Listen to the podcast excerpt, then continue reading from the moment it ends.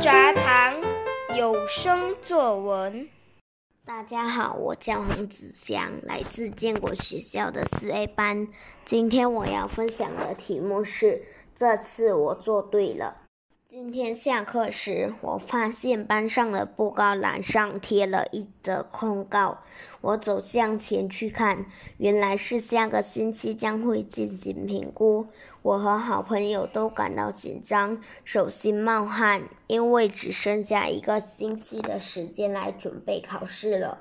评估日当天，老师帮着一大叠考卷进课室，然后叫我们收起课本和笔记。我隔壁的好朋友到了最后一秒才把课本收起来。我看他在椅子上默默的祈祷。大概是希望考试的题目不会太难吧。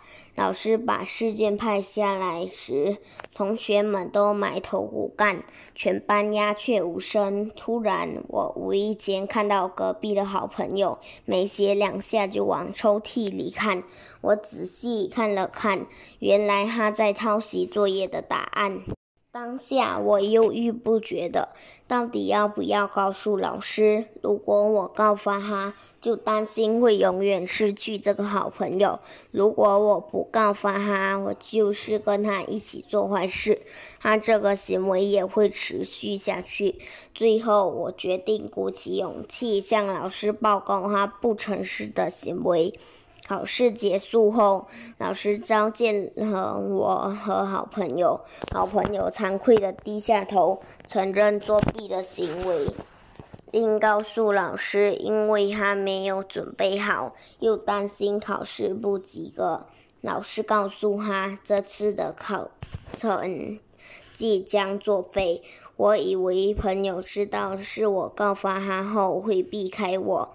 而我也会因为这件事而失去一个好朋友。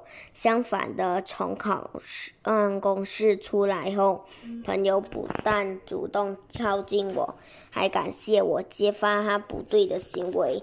他答应我以后考试前一定会好好准备，不会再作弊了。从这件事情中，我和好朋友都明白了考试前。我们要做好准备，考试时诚实的作答，靠自己的实力考取优良的成绩，千万不可作弊。这次我做对了。